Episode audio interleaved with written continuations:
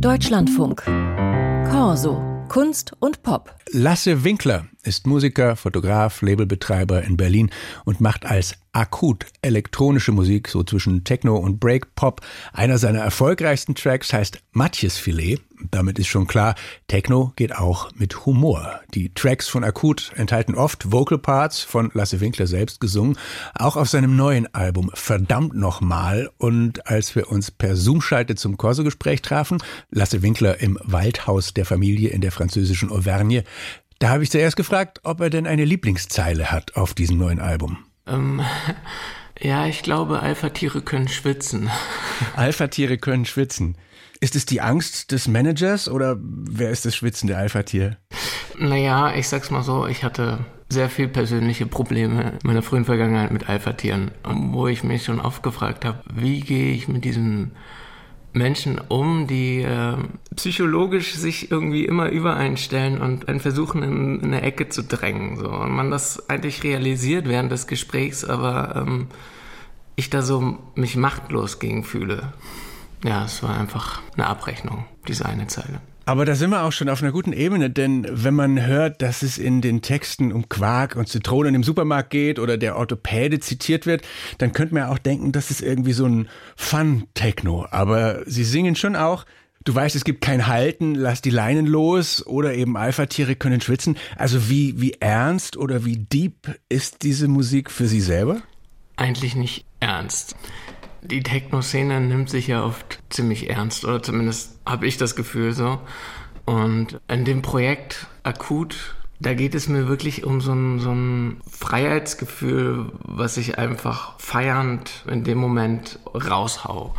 So, also ich schreibe die Texte auch nicht großartig oder so. Das sind in der Regel Lückenfüller. Also wenn ich merke, oh, hier fehlt noch irgendwie was in, in dem Sound, in dem Beat, dann habe ich das Gefühl, okay, jetzt muss ich irgendwie mit meiner Stimme rein. Und dann kommen eigentlich erstmal nur so äh, irgendein Schwachsinn halt raus. Irgendwas, was mir halt gerade einfällt. Ne? Also Schwachsinn in, in Anführungszeichen, weil das ja doch immer was äh, für einen selbst Ernstes ist, was man in gerade jetzt diesem Moment denkt. Und das haue ich da einfach ins Mikrofon rein und oft bleibt es halt so. Ich finde ja interessant, dass gleich im ersten Track von den Dünen der Lausitz die Rede ist und im nächsten Track heißt die erste Zeile, wir liegen unter Bäumen. So viel Natur in Techno ist selten, oder? Ja, ich meine, ich bin ungefähr ein Drittel meiner Zeit meistens in der Auvergne oder in der Bretagne oder an anderen Orten, in der Regel in der Natur. Also ich habe eine kleine Wohnung in der Stadt, bin aber sehr viel hier in unserem Waldhaus und äh, ich brauche das auch als, als Gegenpol zur Stadt. Wenn ich nur einen Track höre, jetzt ohne Texte, dann habe ich erstmal keine Naturassoziationen bei ihrem Sound. Also solche Synthes und Beats klingen mir einfach nach Großstadt. Das heißt aber, Ihnen geht es dann ganz anders damit. Naja, also ich bin mit Anfang 20 halt extrem in diese Techno-Szene geschlittert und habe illegale Raves gemacht mit Freunden. Wir sind überall rein, was nicht nied- und nagelfest war. In Berlin gab es da sehr viele Freiräume zu dem Zeitpunkt noch. Und ähm, habe das einfach zehn Jahre lang, sage ich mal, sehr stark äh, gefeiert. Im wahrsten Sinne des Wortes. Das ist halt immer noch in mir drin und dieser Zwiespalt zwischen dieser geballten Wucht von Menschen und Schweiß und, und Energie und dann auf der anderen Seite halt diese absolute Ruhe, die ich hier zum Beispiel in Auvergne, wo ich mich gerade befinde, habe. Irgendwie diese Mischung aus den beiden, das bestimmt mein Leben und auch meine Musik. Eine spontane Erinnerung an diese abenteuerlichen Jahre? Ich habe da immer so eine Erinnerung, zum Beispiel haben wir damals in der Rummelsbucht was gemacht. Und da sind wir nachts halt mit unseren Akkuflex und Akkuschraubern rumgelaufen und haben irgendwie versucht, einen passenden Eingang fürs, für ein bestimmtes Gebäude zu finden. Und plötzlich waren da noch so andere Leute, die da auch so ähnlich wie wir so rumkrochen. Und wir dachten halt so, oh Gott, was sind das für Leute? Sind das Zivilbullen oder was ist da los? Und dann war das aber eine andere Clique, die da auch irgendwie was machen wollte. Und das, Ende der Geschichte ist dann, dass wir uns letztendlich zusammengetan haben und da gemeinsam was gemacht haben und es ist aus allen Nähten geplatzt. Und so war das halt früher viel. Das ist natürlich heute alles längst weggentrifiziert, diese Möglichkeiten und man wächst ja auch aus diesem Alter raus. Wie ist das dann heute als elektronischer Musiker mit Club Connections? Wo dockt man an? Wo gehört man dazu? Oder ist das einfach durch? Ich sag mal, es ist gar nicht so einfach gerade für meine Generation, glaube ich, weil man merkt so, okay, die wilden Jahre sind vielleicht vorbei. Und auf der anderen Seite finde ich aber auch sehr spannend, wie gerade jetzt nach der Pandemiezeit irgendwie so eine neue Energie aufkommt bei den Anfang 20-Jährigen wieder, ähm, die ich vorher irgendwie gefühlt so ein bisschen vermisst habe. Ja, da entsteht sehr viel. Es sind Breakbeats, also sehr, sehr schnell gerade der Sound. Sounds aus UK, die gerade rüberschwappen, die vorher nie, nie in Berlin zumindest Fuß gefasst haben. Also ich habe damals, war ich Booker im, im Sisyphus, das ist ein großer Club in Berlin, und habe da Max Cooper gebucht. Und das, Max Cooper ist wirklich eine Größe aus England, der sehr viel mit Breakbeats macht. Und die Leute auf dem Dancefloor haben es einfach nicht verstanden. Die standen da mit offenen Mündern und dachten, was ist das denn? Und jetzt ist es gerade wirklich ähm, voll eingeschlagen, wirklich. Also. Und das finde ich irgendwie toll. Da entsteht gerade eine neue Kraft.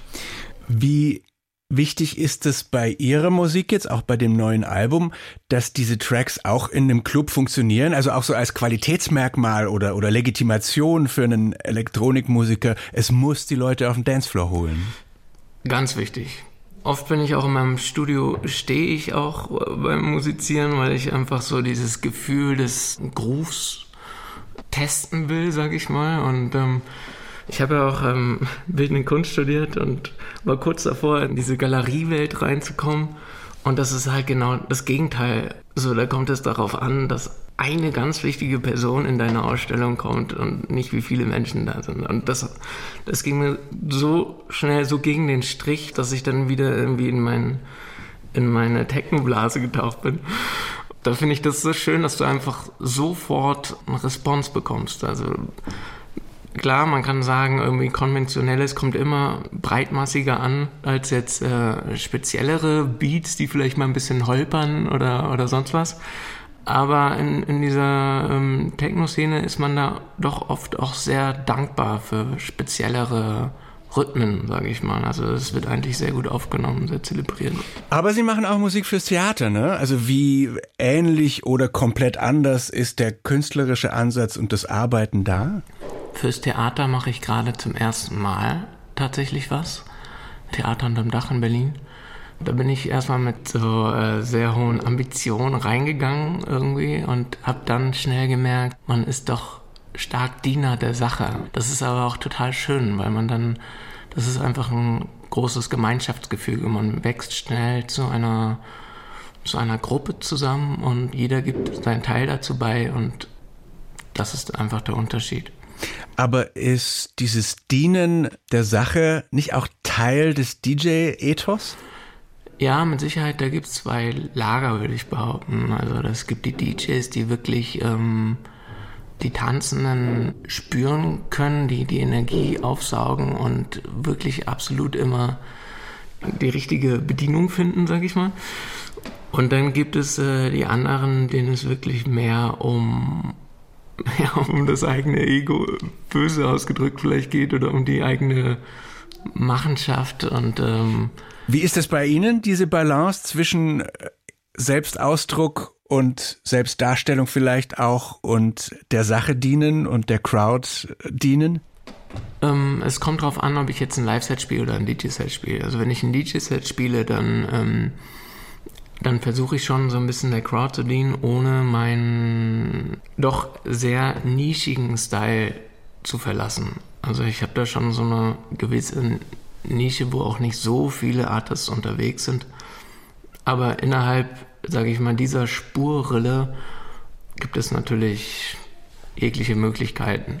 Und bei einem Live-Set, ja, da kann ich halt nur ich selber sein. Also ähm, da gibt es keinen Kompromiss.